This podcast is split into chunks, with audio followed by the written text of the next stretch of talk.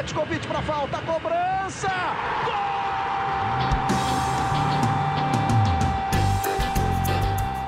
Está entrando no ar o podcast Sabe de quem? Do rubro negro, da nação, é o GE Flamengo.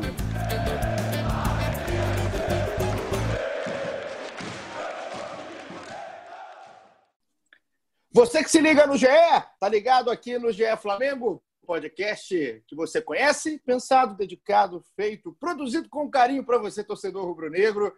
Eu sou Igor Rodrigues, chegando aqui nessa madrugada de quinta-feira, depois de um jogo daqueles que a gente gosta de fazer o podcast, né? Que a gente gosta de fazer o episódio depois, porque o que não vai faltar é assunto aqui depois de Flamengo 1, Grêmio 1, jogo no Maracanã, válido pela quarta rodada do Brasileiro. A gente, há pouco tempo, veio aqui é, com críticas mais pesadas, claro, ao time do Flamengo, é, montado pelo Domenech Torren, contra o Atlético Goianiense, numa derrota vexatória. Né? A gente não tem nem como comparar um jogo com o outro, mas é um jogo que o Flamengo apresenta melhoras de um lado e também situações ainda que pelo menos ligam o alerta, né? aquele asterisco que você coloca no final de cada frase. Então, a gente tem aqui elementos para discutir, com certeza, o torcedor que participou muito já pelo Twitter também hoje vai querer ouvir, vai querer escutar e vai, vai querer se sentir representado. Então, para isso, hoje numa tabelinha. Estou aqui apenas com Felipe Schmidt. É apenas, mas não apenas, porque tem muito conteúdo. Nosso setorista do Flamengo aqui do GE está aqui comigo. O resto do pessoal, Caê Mota, Fred Uber, está todo mundo off. Felipe Schmidt está on aqui comigo, chega mais Schmidt, porque o que não faltam hoje realmente são elementos e pontos para a gente discutir desse Flamengo do Domi. Fala, Paulinho. Só quem tá on na madrugada de quinta-feira, né? Rapaz, apenas é vacilo, hein? Apenas é vacilo, mas vamos lá. é, uma, é uma apenas com muito gosto, é uma apenas que vale muito. Tudo certo, Schmidt? Tudo tranquilo. Depois de um, uma noite, né? Não foi das mais agradáveis para o torcedor rubro-negro. Mais uma atuação muito ruim, umas mexidas. A gente ainda está tentando entender, né? A gente estava até conversando ontem depois do jogo, tentando, debatendo um pouco tentando entender mais ou menos o que, que o Domi quis fazer. Eu até que achei a, a, coletiva dele, ele deu umas frases lá meio polêmicas, né? Que a torcida não gostou muito, mas acho que deu para entender um pouco o que, que, ele, o que, que ele quis fazer. Não a gente concorde 100% com ele, mas deu para entender mais ou menos o que, que ele quis fazer. É, a gente, é, o negócio é tão, é tão difícil né, de se interpretar, de se entender, e é natural que seja, porque o Flamengo vem num período aí que o Gabigol, depois na coletiva do jogo, ele fala, inclusive, uma frase bem legal, que o time está treinando nos jogos, e, e, é verdade, né? Essa maratona que está tendo o Domi praticamente sem tempo para treinar. Estava é, conversando eu e o Schmidt né, no final do jogo, a gente tem o costume de fazer isso, e a gente mesmo meio que, né, cada um pensou de um lado em algumas coisas, é. porque é, é, é um jogo, é um estilo de jogo ainda muito novo para esse time do Flamengo. Agora, tem pontos em comum também aqui é, entre eu e Schmidt, porque são pontos que é, acho que todo torcedor vê né, quando está assistindo ao jogo, a gente vai discutir isso aqui um pouco mais. Então, você que está aí é, nos ouvindo através do ge.globo podcast, no Spotify, nos aplicativos agregadores, né? Aí de, de podcast como da Apple, do Google, Pocket Cast, agora estou sabendo mais por onde a gente está sendo veiculado. Você vai participar com a gente, faz o episódio com a gente. Daqui a pouco vou colocar, já separei, tá? Separei vários. Tive que, inclusive, censurar várias mensagens, né? Porque tem palavras de baixo calão que não podemos falar aqui, apesar de às vezes dar. Normal vontade. nesse período, né? Exato, não, normal, normal. Aí o torcedor é, esbravejando, mas a gente fez aqui uma peneira, né, Schmidt, para a discussão ser em alto nível. Vamos começar a falar do jogo, Schmidt. Trago, como sempre, aqui a escalação desse time para o jogo, né? O time do Domi para esse jogo contra o Grêmio. Queria, antes é, até de falar do jogo em si, é, colocar aqui uma frase. É, infelizmente, eu não estou aqui com o áudio né, para a gente soltar da frase do que disse o Pedrinho, o comentarista Pedrinho aqui da casa. É, o Pedrinho está dando um show, inclusive, hein, na Palmas. Foi muito bem ontem. Muito bem no jogo, foi o comentarista do jogo aí no Premier junto com o Vilani. E o Pedrinho, no troca de passe, se eu não me engano, de terça-feira, se eu não me engano, tá? O Pedrinho fala um negócio que eu concordo demais. A gente não está na função aqui de fritar treinador, né? A gente não tem aqui é, motivo para ficar aqui pedindo cabeça de treinador e nada. O que a gente tem que fazer e faz é criticar o jogo. É analisar o jogo que acontece dentro de campo. E essa análise, quando acaba ficando recorrente, quando o time não tem uma evolução, isso aí culmina em demissões, em promoções, enfim, aí já não, não, não, é, não cabe a nós, não é o nosso trabalho. Então a gente não está aqui para fritar o Dome e também não está aqui para apontar o dedo para jogador A e B, mas está aqui para analisar o que acontece dentro de um campo de jogo. E é isso que a gente veio mais uma vez fazer no episódio 78, sempre com muita audiência da galera abraçando aqui o podcast. O, dito isso, porque podem entender errado, né? As pessoas é, entendem do jeito que querem. Mas a gente coloca em campo que foi a escalação do time do Domenech Torrent para enfrentar o Grêmio do Renato Gaúcho. Entrou em campo com o Diego Alves, que voltou né, ao Flamengo depois daquela expulsão tola diante do, do Atlético Goianiense. Então, Diego Alves, João Lucas, Rodrigo Caio, Léo Pereira e Felipe Luiz, William Arão, Gerson, Everton Ribeiro, Arrascaeta, Bruno Henrique e Gabigol. Gosto de trazer, Schmidt, só para mostrar que não tem surpresa, né? É o time é, do é Flamengo o... tá, né, tá acostumado com o João Lucas. É o que tinha de melhor. Isso, porque o Isla ainda não chegou, foi anunciado tudo mais, mas Exatamente. ainda não, não tá pronto aí, né? Não tá, vestiu a camisa, mas não tá é. pronto aí para. Tá nem no Brasil campo. ainda, né? Nem no Brasil, né? Tá, tá chegando aí para o Rio de Janeiro ainda, para os próximos dias ser apresentado oficialmente, com toda a pompa e elegância. Então Sim. o time, né, Schmidt, não tinha muito o que inventar. Apesar dele já ter inventado alguma vez, mas esse time de ontem não é. inventou. Foi no feijão com arroz, né? O João Lucas, cara, que azar o João Lucas, né? Segundo jogo dele, ontem ele, ontem ele já não, já não tava mais na, muito na sintonia, porque o adversário era bem mais forte. Eu achei que ontem ele já, já tava um pouco mais enrolado. Mas ele. Olha o trenzinho do Paulinho. É, parece que eu combino, cara, com os maquinistas especialmente. Aqui, né? Um beijo aí para todos os maquinistas do Brasil que nos ouvem. Exatamente. É... E aí, pô, ontem eu já achei que ele sentiu um pouco a, a dificuldade do jogo, né? O Marcos Braz que deu uma moral para ele, botou ele com a camisa 13, que era do Rafinha, assim, um, um simbolismo muito grande, né? Dando um recado para ele, que, pô, eles confiam no, no, no, João Lucas e tal. Mas ontem eu já achei que ele deu. sentiu um pouco de dificuldade, né? Acabou se, se, se machucando no segundo tempo. O Flamengo informou que foi uma e sentiu uma dor no, no músculo posterior da coxa esquerda, vai ser reavaliado, provavelmente ao longo azar, dessa quinta-feira.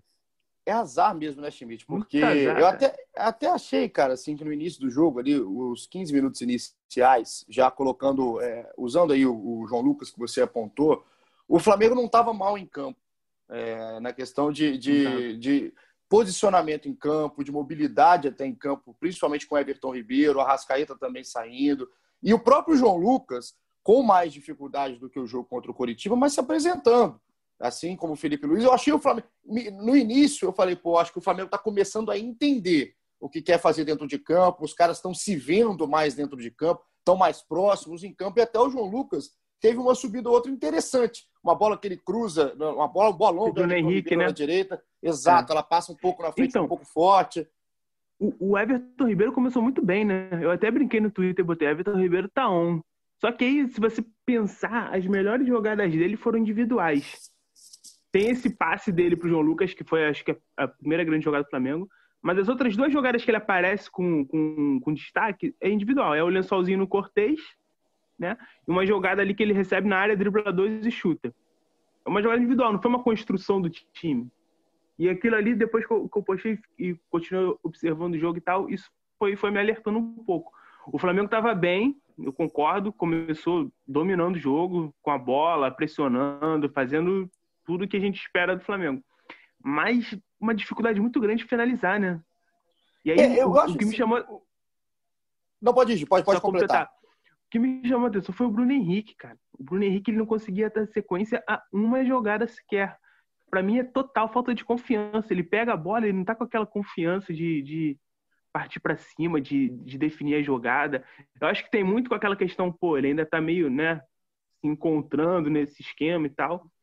Mas acho que tá faltando muita confiança pro Bruno Henrique. Às vezes ele pegava uma bola assim, ele se enrolava, pô, travava, ele não, não, não, dava sequência essa jogada.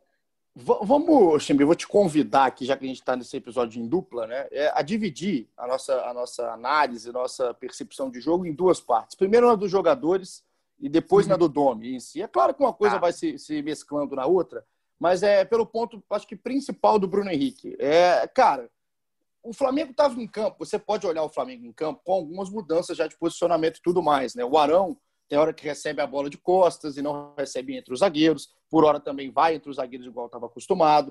O Flamengo, pelo que tentou o Domi, né? A gente viu os jogadores tentando jogar mais próximos em alguns momentos. O Gerson ali com um pouquinho mais de liberdade para subir mais, até indo um pouco mais para a ponta do que sendo aquele jogador que flutua no meio. O Gabigol e o Bruno Henrique tentando até alternar os lados em alguns momentos. O Bruno Henrique caiu pelo lado direito. Mas, cara, assim, é, a gente, a gente tem que entender, de um lado, quando você pega, essa é a parte dos jogadores, e a culpa da, da do que está acontecendo, se a gente pode, quer falar, quer colocar aqui como culpa, de qual é o motivo que o Flamengo não consegue transformar, talvez um domínio que não é nem perto do domínio que tinha em 2009 em gols, em resultado. Aí eu acho que a culpa é um pouco mais dos jogadores. Né? Os jogadores não conseguem se encontrar, né? De questão de finalização. A, a gente sabe que às vezes o treinador posiciona um cara diferente em campo e tira o melhor de vários em torno do mesmo cara. Só que no caso do Flamengo, não adianta ter uma mínima criação de meio campo, como teve ontem com Everton Ribeiro e teve ontem em certa parte do jogo com a Rascaeta, se a sua dupla de ataque está muito abaixo do nível normal deles. Né? E assim, o Gabigol e o Bruno Henrique não são é, apenas uma dupla de ataque do Flamengo. Os caras são praticamente os jogadores decisivos de 2019, os caras que fizeram o Flamengo ganhar tudo junto com um time muito bem armado, muito bem formado. Só que aí é a, a mensagem que eu queria entender aqui, até partilhar com você, para ver se você tem uma percepção, Schmidt, é o tal do tesão, é o tal da vontade. Que ontem eu estava vendo o jogo, e o Eric Faria era o repórter em campo. O Eric fala uma parada que eu achei assim, é, meio que perceptível, até para a gente estar tá vendo na televisão. O Eric acompanhou grande parte de 2019 e falou que ontem ele sentiu os jogadores do Flamengo apáticos. Um time sem vontade, um time jogando futebol ali que não se encontrava e beleza, vamos para a próxima jogada. Tá faltando um pouco daquele punch, daquela, daquela, daquela vibração dentro de campo. Essa percepção você também tem desse lado? Cara, eu acho que não é vontade. Eu acho que tudo começa. É, aí a gente vai ter que passar um pouco já para a parte do nome, depois a gente volta é, os caras não estão confortáveis em campo, eles não estão entendendo o que eles têm que fazer. O Pedrinho até fala isso ontem no, durante a transmissão, para mim foi perfeito. É, não tem intensidade porque eles não sabem o que fazer. E aí a gente tem que puxar um pouco o Jorge Jesus, cara. O Jorge Jesus era uma máquina, vamos, vamos combinar. Não só de, de treinar o time e de, de... Não, sei como, não sei se você vai entender, mas eu, a impressão que eu tenho cada vez mais, ainda mais agora com, com outro treinador, é que o Jorge Jesus ele treinava, ensaiava o time assim a exaustão, aos detalhes. Então aquele Flamengo todo era todo ensaiado assim, dia a dia. Eu, a impressão que eu tenho é essa. E com o Domi não é, até porque não tem treino. Então eu acho que, por exemplo, tem aquele, aquele áudio do Everton Silva, do Boa Vista, falando, pô, a gente não entende nem o que, que os caras falam. Cara, aquilo era tudo Jorge Jesus, cara, era tudo metodologia dele, era tudo, tipo, os, os, caras deviam fazer tudo em campo já, assim, de, de có, sabe? De cabeça. E aí entra outro treinador, não é, não é a mesma coisa.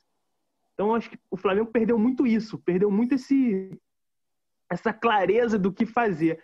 E aí eu acho que isso se reflete nessa, nessa né, nesses outros pontos, entendeu? O time, o time fica frustrado.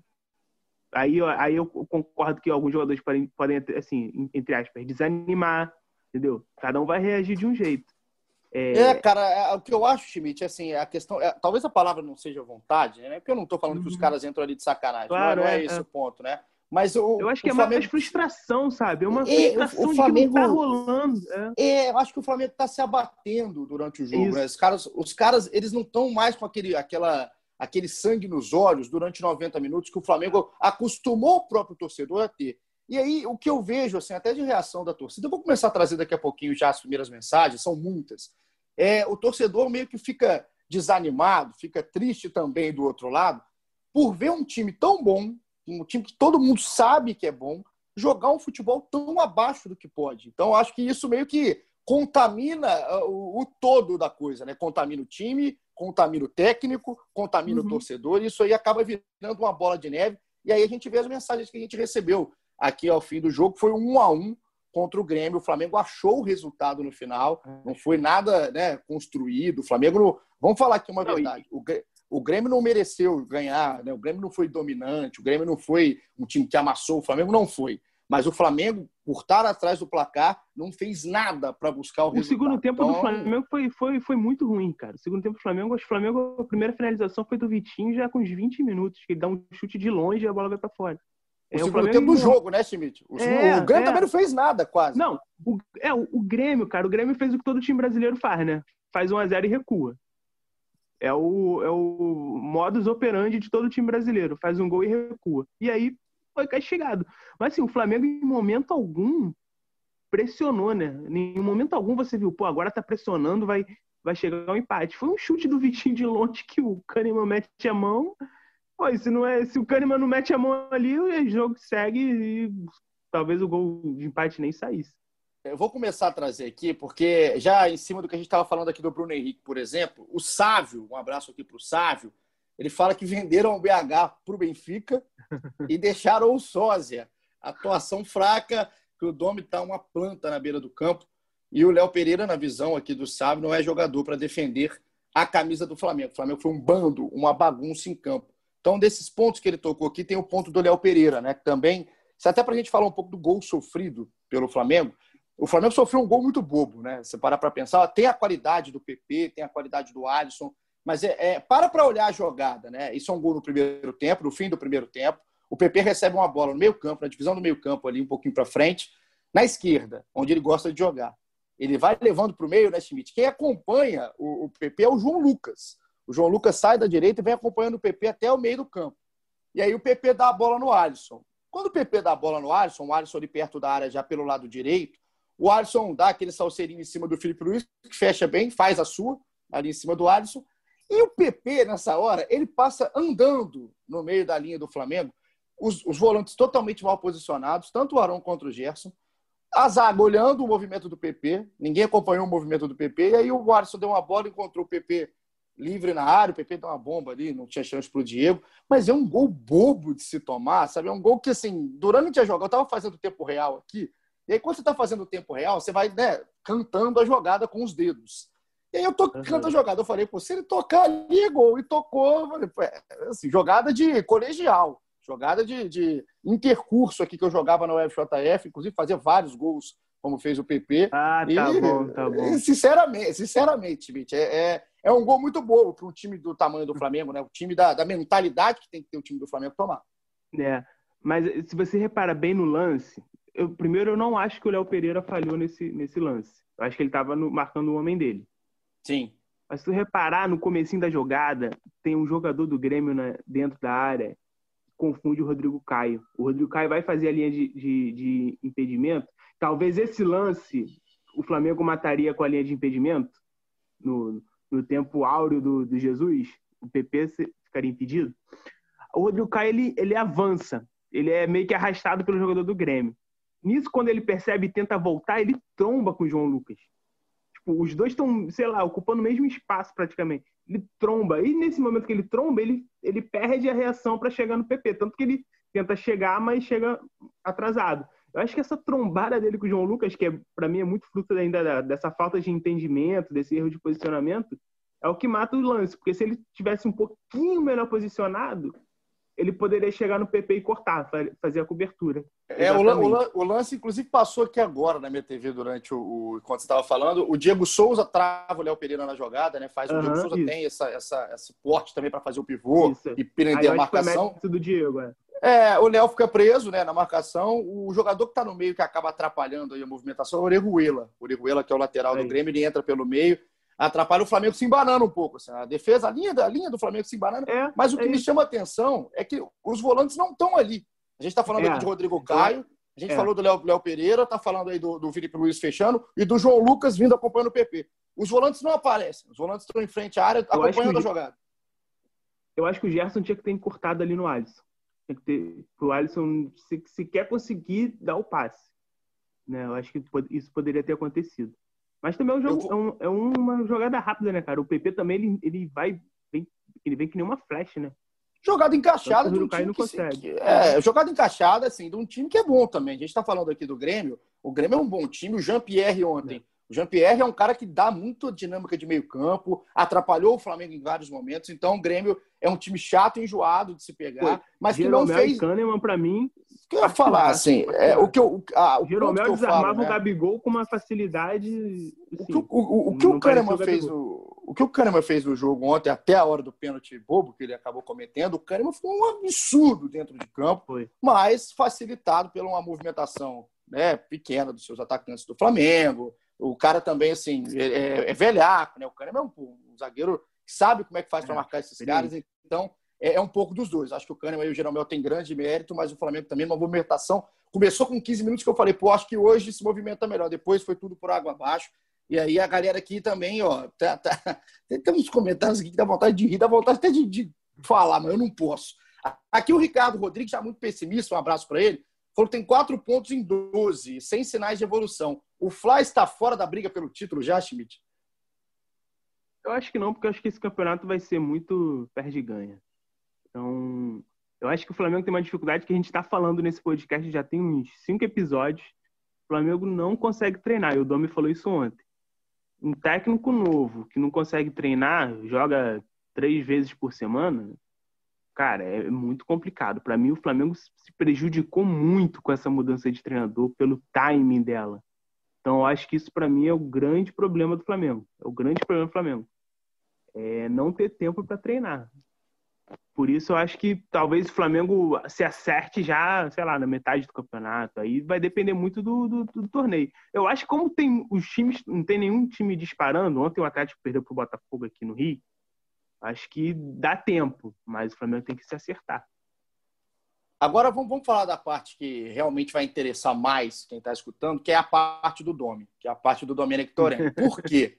eu estava esperando chegar né, nesse momento, porque é o seguinte: é, o Flamengo começa o segundo tempo. O segundo tempo é muito ruim, o segundo tempo de jogo, o Grêmio ganhando de 1 a 0 o João, o João, Lucas tem uma lesão, é, é, um lance feio, que a perna esquerda prende no gramado, o joelho dá uma estalada, enfim, sai ali. E aí, aí começa, eu acho que a ação que o pessoal em casa, né, os torcedores, e a gente é, é, buscando fazer análise, atuação, tempo real, tudo em cima do Flamengo, já começa a meio que assim, vamos ver.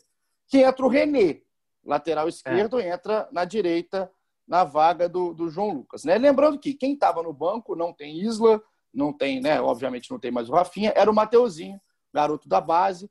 Mateuzinho que jogou lá no início do ano, quando o Flamengo usava só os jogadores jovens, né? No início do estadual foram quatro jogos bom jogador, ainda tem muitos problemas defensivos, tem que evoluir, é claro, óbvio. Nem vou me alongar muito no Mateuzinho, mas ele estava no banco, né? Até novidade no banco, né, Schmidt, o Mateuzinho. E, foi, foi a primeira e, vez. É, e não, e não foi utilizado, entrou o René. Aí já é o primeiro ponto do Domi, né? Ele é, deixou o René, já jogou outra vez ali como lateral em algum certo momento, mas fica torto. É claro. Completamente torto. torto, completamente torto assim, o, o René, tu vê que ele tinha muita dificuldade de. E a culpa não é do René, óbvio. Mas o René indo pro ataque era assim, completamente torto. O jogador do Grêmio tinha menor, já sabia tudo que ele ia fazer, porque ele ia tudo, sempre puxar para a esquerda. Eu até imaginei que, que essa entrada do René, o René ia jogar mais por dentro, né? Tal do lateral, armador, que é, que é patente, patente do Domi, né? Isso, né? Mas não, ele jogava aberto pela, pela, pela lateral. E aí ele ficava completamente torto, porque de um lado tá ali a lateral, ele não pode passar para ali, ele só pode jogar para dentro. Cara, é assim, completamente torto. O Flamengo, algumas, alguns momentos, parecia que tava com um jogador a menos ali, né? Porque não tinha muita serventia o René na lateral direita no ataque. Na defesa até que fechou bem, mas no ataque foi. É, e aí, aí vem, minha, aí vem minha questão, meu questionamento. Agora vamos, vamos lá. Eu falei aqui há, há dois episódios e também no último, é, mas até um tom assim de, de, curiosidade, né? Às vezes até um tom aqui mais na, na brincadeira para tentar entender. Mas agora eu já estou ficando assustado realmente, porque é, o, o Domi ele não faz cinco substituições, ele não faz, não faz cinco substituições. O Flamengo ontem no jogo contra o Grêmio foram três substituições, isso porque o João Lucas machucou. É. E entrou o René com sete minutos. As outras duas substituições foram o Pedro no Gerson aos 34 minutos do segundo tempo e o Vitinho Everton Ribeiro. Aí, Schmidt, eu vou começar. Eu vou deixar até você falar, porque é, é vão ser perguntas que eu acho que vou colocar até na, na cabeça de vários torcedores que mandaram aqui. Primeiro, tem, a gente vai ouvir daqui a pouco o Domi, tá? A gente vai ouvir o Domi aqui, o que, que ele fala das cinco substituições. Mas tem algum sentido não fazer cinco substituições quando o seu time não está jogando futebol dentro de campo e você tem jogadores para colocar? Eu falo aqui do Bruno Henrique, eu falo aqui do Gabriel, que também fez o gol no final, mas é um gol de pênalti, não é totalmente fortuito, o próprio Arrascaeta. Tem alguma explicação, alguma leitura do Domi que você consiga explicar para o torcedor tentar né, orientar? Talvez ele pensou isso, talvez aquilo. Cara, eu acho que ele tá muito numa questão de não vou mudar muito para não mudar muito o time. Ele até fala uma, na coletiva ontem, um momento que ele fala: não vou fazer cinco mudanças porque cinco mudanças podem desorganizar a equipe. Acho que foi muito por isso. É... Para mim, a grande questão, por exemplo, ele não, não tirar o Bruno Henrique, sabe? Que não jogou nada, não, não, não, não apresentou nada ontem. É, seria uma substituição normal, tirar o Bruno Henrique para colocar o Michael ou, ou o próprio Pedro Rocha, né? É, a, a, a, substituição do Everton Ribeiro, que muita gente criticou, ele explica também, né, ele fala que foi uma questão tática, ele queria um jogador de mais velocidade pelo, pelo, pela ponta, e realmente o Everton não é esse jogador. Ele puxa o Arrascaeta para jogar ali de, de volante, né, de, junto com o Ilharão, e que ele monta, ele, Nesse desespero do segundo tempo, ele monta o time num, com quatro atacantes, né? 4-2-4. E aí ele, é, ele fala, ele queria dois pontas, Vitinho e o Bruno Henrique, dois jogadores por dentro, Gabigol e Pedro. Até aí, assim, ele tirou o Everton para colocar o, o Vitinho. Eu acho que ele poderia ter tirado o Bruno para colocar um, um dos outros dois. Eu acho que essa seria uma substituição tranquila. E aí ele puxou o Rascaeta para o meio, para o lugar do Gerson, que também não, não foi bem. Né? E ontem a gente estava até discutindo, né, o Paulinho? Cara, você, queria, é, você achava que é, deveria entrar o Thiago Maia. Eu vou fazer o seguinte, Mitch, para a gente entrar na discussão que a gente teve ontem pós-jogo, uma discussão boa. Vamos ouvir o Domi. Vamos ouvir o Domi, o que, que ele falou na coletiva pós-jogo das substituições. A pergunta foi. Eu, agora eu me perdi aqui. Quem fez a pergunta? Eu tinha anotado, mas tem tanta anotação para falar hoje que eu me perdi, então desculpa que o crédito não está dado. Mas a pergunta foi muito bem feita do motivo dele não usar as cinco substituições. Então vamos ouvir o que, que falou aí o Domenic Torren. Acho que no es obligatorio cambiar cinco jugadores, especialmente cuando yo estoy con, uh, feliz con los jugadores que están jugando. Uh, primer, uh, cuando cambiamos Joao es porque tuvo problemas detrás en la pierna y luego fue todo muy rápido y quería trocar solo dos, tres jugadores máximo. Y había trocado un jugador que era Joao mas não é obrigatório. Quando você está contento, está feliz com os jogadores que estão jogando, e para mim jogavam uh, bem, ou estavam na posição, ou estavam bastante bem, eu não preciso fazer cada jogo cinco cambios. Eu não preciso, porque quando você. Eu entendo isso, mas quando a gente ou quando as pessoas perguntam isso, eu posso perguntar: você a quem vai cambiar? Quem, que cambios? Porque estaba contento con los zagueiros, con el doble volante estaba contento, uh, quería jogar con dos uh, extremos abertos, jogamos los últimos 20 minutos con Vitinho aberto e Bruno aberto e Rascaeta doble pivote que eh, non é tan defensivo como Gerson, mas tiene último passe muito bom.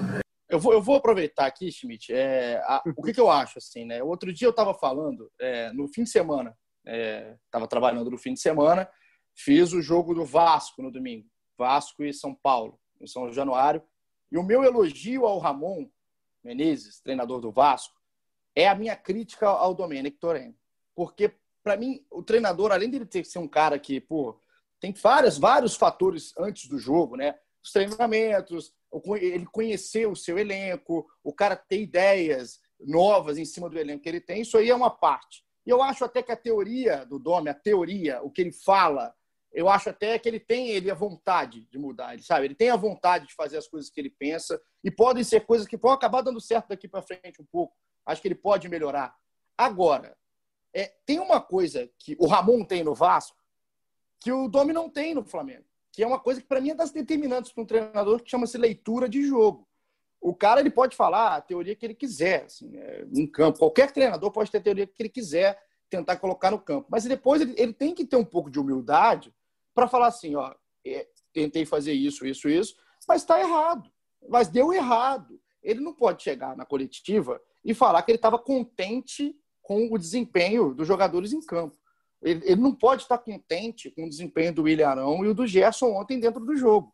Ele não pode estar contente com o Bruno Henrique, porque a partir do momento que ele vai numa coletiva e fala que ele não tem a necessidade de fazer cinco substituições, porque ele está contente com o que ele está vendo em campo, isso, isso eh, não, não entra, não encaixa, incomoda o torcedor, faz a gente do lado de cá ter mais ressalvas. Então, assim, a pergunta que fica aqui assim, é, é para você que cobre o dia a dia do clube, onde estão Pedro Rocha e Thiago Maia? Onde eles estão? O que, que eles estão fazendo? Porque a gente também não vê mais treino, né? No, no futebol brasileiro não se vê é. mais treino, é tudo fechado, ok, é, isso aí é cada clube faz o que quiser fazer e todos os clubes praticamente fazem isso.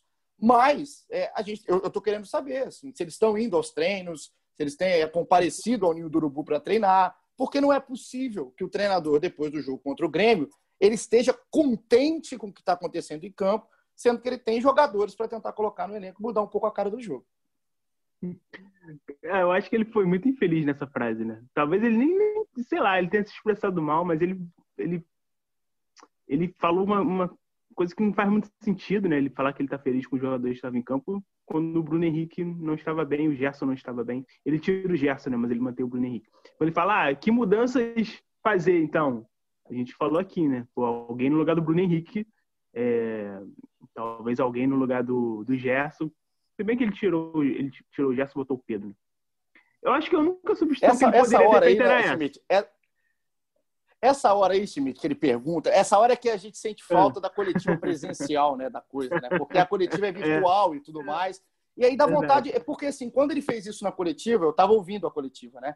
Eu respondi uhum. aqui de casa, assim, eu é. respondi para ele. Ele fala que mudanças fazer. Aí você, cara, você tem 30 para fazer. Sabe, pô, a primeira, Pedro Rocha no Bruno Henrique. A primeira.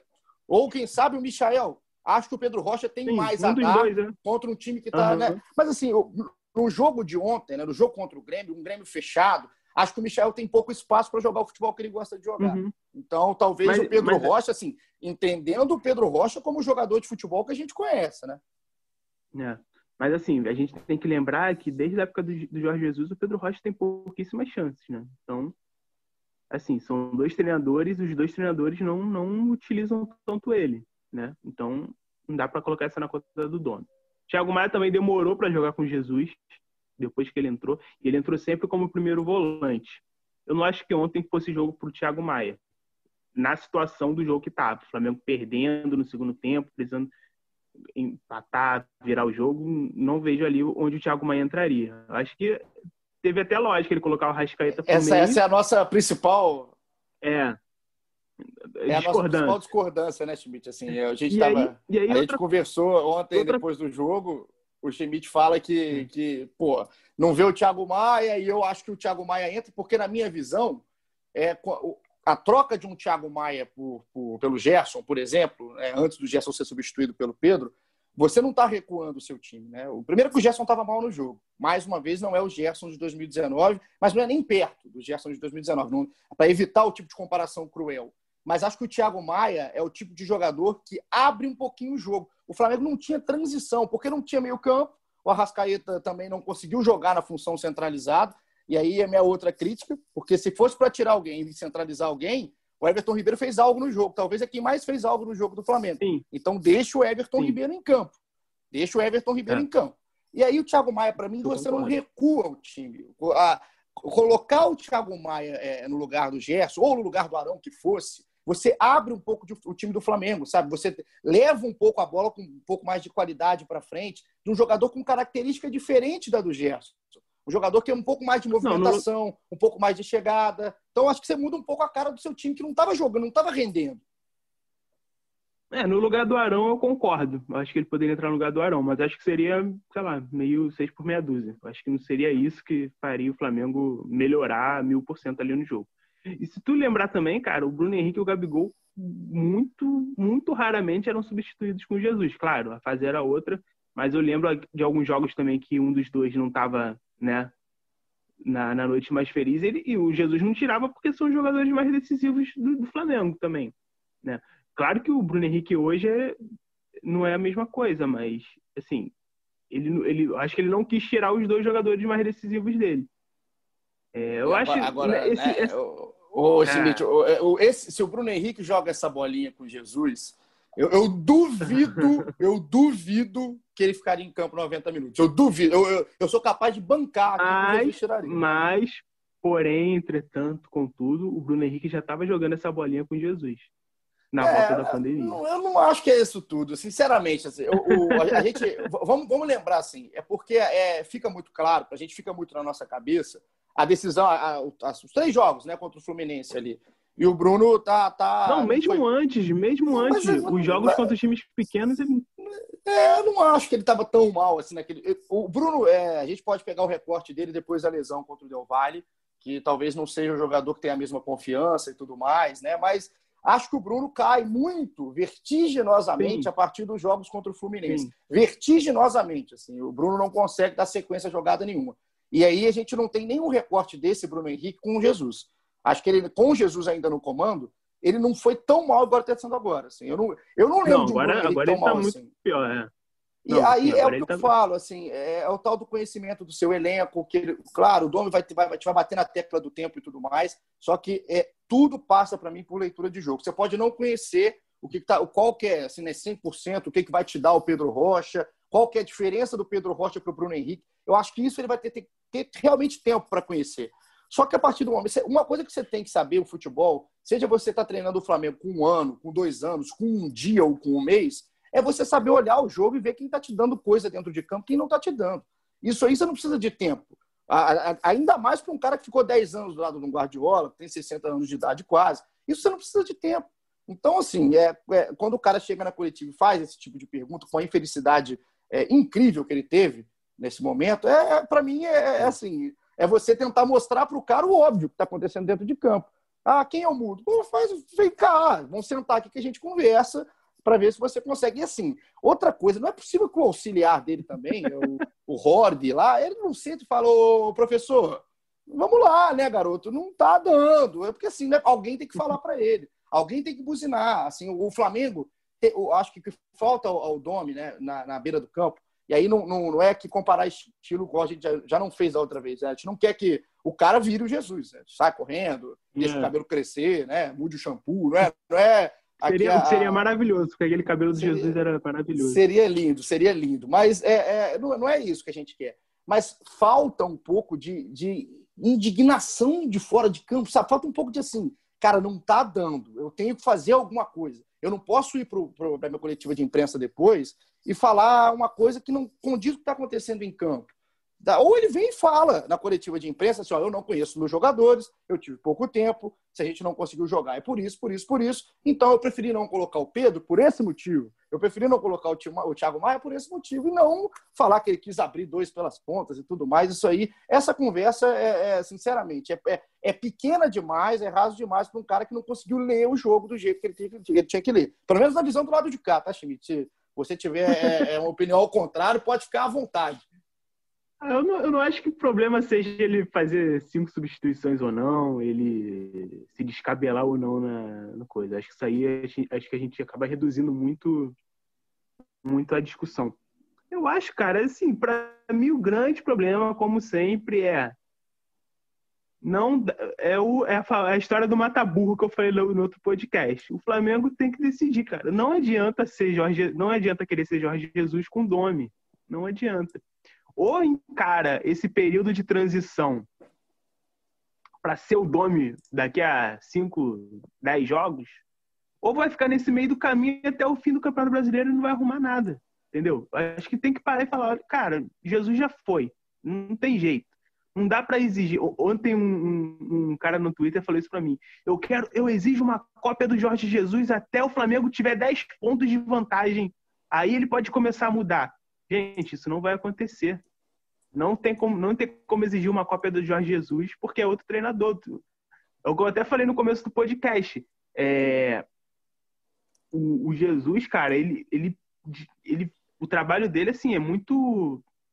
Eu, eu tenho a impressão que ele ficava treinando os caras o dia inteiro, porque os caras, os caras chegavam no jogo né, completamente pilhados, automatizados, sabia tudo que tinha que fazer. Não dá para exigir que o Domi faça isso, porque o Domi não é o Jorge Jesus. O Domi não sabe treinar como o Jorge Jesus. O Domi é o Domi. Então, assim, eu acho que a gente tem que parar com esse negócio de pedir o Flamengo a lá Jorge Jesus. Eu acho que isso não existe. Isso é utopia. Não pode. Tem que, tem que parar com essa, essa viuvez. Acabou o Jorge Jesus, não tem como. Agora é encarar esses próximos jogos aí, encarar esse período de transição, esperar que seja realmente o período de transição para virar o nome que todo mundo espera, que todo mundo estava tava aguardando quando ele foi contratado. Não, não tem essa de ficar, ah, não, tem que jogar como Jorge Jesus. Gente, esquece. O Flamengo foi bem contra o Curitiba, num, num, a lá Jorge Jesus, né, um pouco, acho que todo mundo concordou com isso. E hoje contra o Grêmio já foi isso. Ou seja, não, não dá para exigir consistência de um time que não sabe o que quer, não sabe o que fazer. Para mim, hoje, o Flamengo, o grande problema é esse. Tem que, tem que esquecer. Tem que definir, né? Tem que definir o que quer, né? Tem Exatamente. Concordo, Ó, não, concordo. Não tem como ser o Jorge Jesus. Não, não vai ser, não dá para exigir. O cara não vai entregar o Jorge Jesus se ele é o dono. Então tem que, Vou... tem que dar o tempo, as condições necessárias para ele ser o dono. E Ô, aí, Schmidt. de repente, a gente entenda melhor o que está rolando. Vamos, vamos colocar mais galera aqui para a gente chegar no nosso final do nosso episódio 78.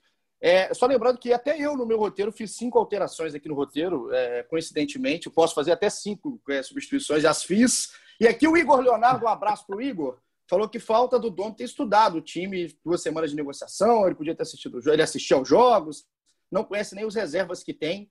O José Gustavo Félix falou que a gente entende de futebol e sabe muito o que o Domi faz. Mas o comentário dele é o seguinte: o Thiago Maia deve ser invisível para o Domi, estou de acordo aqui com o José. Não dele ser invisível, mas que ele poderia ser utilizado. O Holyfield, um abraço para ele, falou que o Domenech, para ele, não chega nem no retorno, já está aqui numa, numa posição mais dura. É, o Robson falou que o time sempre dominando o jogo, mérito para o Domi, mas não está criando situações claras de gol como teve com Jesus. Acho que aí a responsabilidade dividida entre ele e o elenco a paciência já está acabando, segundo o Robson. É, eu concordo muito que tem que ser dividida a parcela, tá? A gente está falando aqui do Também. nome e tudo mais. É óbvio que você vai falar do cara que é o cara novidade, vai tentar dar a cara dele, mas os jogadores têm sim a parcela. Mas a paciência da torcida, de acordo com o Robson aqui, já está acabando e é isso que, pelo menos, vem mostrando aqui os, os recados que nos mandam. Cadê o asteroide? É o nome do nosso twitteiro aqui. Um abraço. Cadê o asteroide? Falou que não dá para manter o Bruno Henrique nesse ritmo, com Michael e Pedro Rocha no banco. Nem vou falar do Thiago Maia e da alteração do Everton Ribeiro. Gente nem, nem entrei no mérito tanto da alteração do Everton Ribeiro, que é uma grande de uma brincadeira. O Cadu Santos falou que não são só mexidas que a torcida não entende, não só erros técnicos, não só falta de vontade aparente, não só parte física. É um time que não é o Flamengo do Cadu Santos. Mandou um abraço, um forte abraço, seu canalha. Tamo junto, Cadu.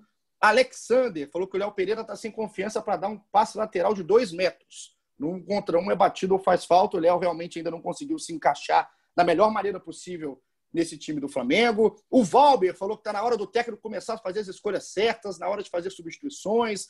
O violinista do Titanic, um abraço aí para o Titanic, falou que alguém avisa, pelo amor de Deus, que ele pode fazer cinco substituições, que elas não se acumulam para o próximo jogo. Então, a galera tá na bronca com o Gomes. Ele que segura essa marimba aí do torcedor do Flamengo. Por que, Schmidt? Para a gente terminar aqui o nosso episódio, já agradecendo a direção, coordenação e as risadas em off aqui de Maurício Mota, nosso diretor. É, olha só, o Flamengo pega o Botafogo no domingo, um clássico. É, o Botafogo vem de uma vitória contra o Galo do São Paulo, no jogo no domingo, 11 horas da manhã no Maracanã. É, o que, você está esperando? Rapidinho para a gente é, já colocar na cabeça do torcedor aí. Se já pode acordar no domingo cedo preocupado ou acorda já abrindo aquele geló, né, já abrindo na tranquilidade? Eu já diria o poeta, clássico é clássico e vice-versa. Eu não sei, cara. Assim, eu acho que já pode ter um problema na lateral ali se o João Lucas não, não tiver, tiver machucado, né? Que aí volta a não ter lateral. O que, que ele vai fazer na lateral, né? Não vai ter o João Lucas Aí vai ter o Mateuzinho, o Rodrigo Caio, o Renê. Acho que essa questão aí vai ser, vai ser complicada. É, o Domingão, rapaz. O Domingão, o Domingão, o Domingão promete. Ó, vou fazer o seguinte, vamos dar uma dica Você pro João Lucas não, não ser nada grave, né? É, faz Senão, o seguinte, vai... faz o seguinte, você que está em casa e ouviu o Schmidt já falar do, do Domingão, no sábado, já vai no mercado, compra o que você gosta, para você abrir o seu domingo feliz com uma parte E aí, rapaz, é, deixa, deixa na mão de Deus o resto, porque já não tem mais Jesus, então deixa na mão de Deus. E, e vamos torcer aí para. Pra... Deixa na mão de Dome, porque é, eu estou esperando, Schmidt. É, aliás, é, minto. Eu estou é, na expectativa do que, que vai ser a postura desse Flamengo. Porque se a gente parar para pensar no Flamengo de 2019, quando jogou com o Botafogo no fim do ano, naquela reta final de brasileiro, ganhou só de 1 a 0 com o gol do Lincoln no final. Foi um jogo difícil, um jogo pesado. E esse Botafogo de 2020, para mim, é um Botafogo mais bem armado, um Botafogo que tem mais ideia de jogo, mais conceito de jogo, e um Botafogo que não vai para cima do Flamengo. É um Botafogo que vai fazer o tipo de jogo que o Flamengo mais se complica, que é o jogo fechadinho, um jogo que não quer propor é, o futebol contra o Flamengo, igual o Coritiba do Barroca tem essa, né? De querer tocar bola e sair. Ali, ali o Flamengo conseguiu se criar melhor, esse Flamengo do Dome.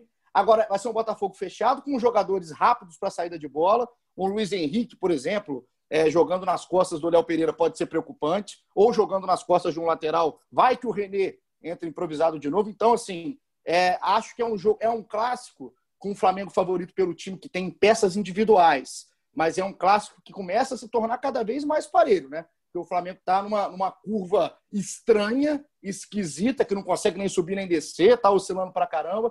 Então, é, a, a minha sugestão para o torcedor, mercadão no sábado, vai no mercado, compra aquela carne bonita, né? Compra a hortaliça, já compra um sorvete, um chocolate, o gelol, pão de alho, pão de alho o gelol começa 10 e 15 da manhã no domingo, pede para a patroa, e a patroa começa, pede para o marido também e tudo mais, tudo certinho, porque acho que é um jogo de grandes emoções no domingo, Schmidt. É, o Flamengo hoje, acho que no, no estágio que ele está, nenhum, não tem mais aquela superioridade, aquele domínio sobre qualquer outro time. É um time que está se encontrando. O Botafogo, nesse sentido, está no estágio um pouco avançado, né, em relação à montagem de time, de ideia, teve mais tempo. Acho que isso pode pesar um pouco. Agora, é esperar uma evolução, né? Esperar uma evolução. O Gabigol sempre falou ontem, depois do jogo, ah, a gente está treinando durante os jogos. Se vai ser assim, se o Flamengo vai se acertar durante os jogos, então a gente tem que esperar sempre um, uma pequena evolução, né? Mesmo uma constância nessa evolução, mesmo que seja pequena. Então, a minha expectativa é que o time tenha já um, um pouquinho mais de clareza no, do que fazer no jogo já nessa partida contra o Botafogo. E aí também esperar que os jogadores também já estejam numa, numa, num dia melhor, né? Mais feliz do que foi contra o Grêmio. Bem mais feliz. Tamo junto, Schmidt. Muito obrigado aí pela companhia, pela essa tabelinha aqui na madrugada de quinta-feira. E a gente se encontra semana que vem para falar o que foi esse clássico, tá certo? Grande abraço aí, tamo junto. Valeu, galera, que ficou ligado até agora aqui com a gente. É sempre bom ter a sua companhia, uma audiência que está explodindo aqui do GE Flamengo. Obrigado, Maurício Mota, nosso diretor, todo mundo que nos acompanha. A gente volta. Eu prometo que a gente volta aí com três, quatro, duas, cinco, dezoito substituições. O que não muda é que o GE Flamengo com a sua audiência e qualidade de sempre. Tamo junto. Obrigado pela sua presença aqui. Aquele abraço e até a próxima.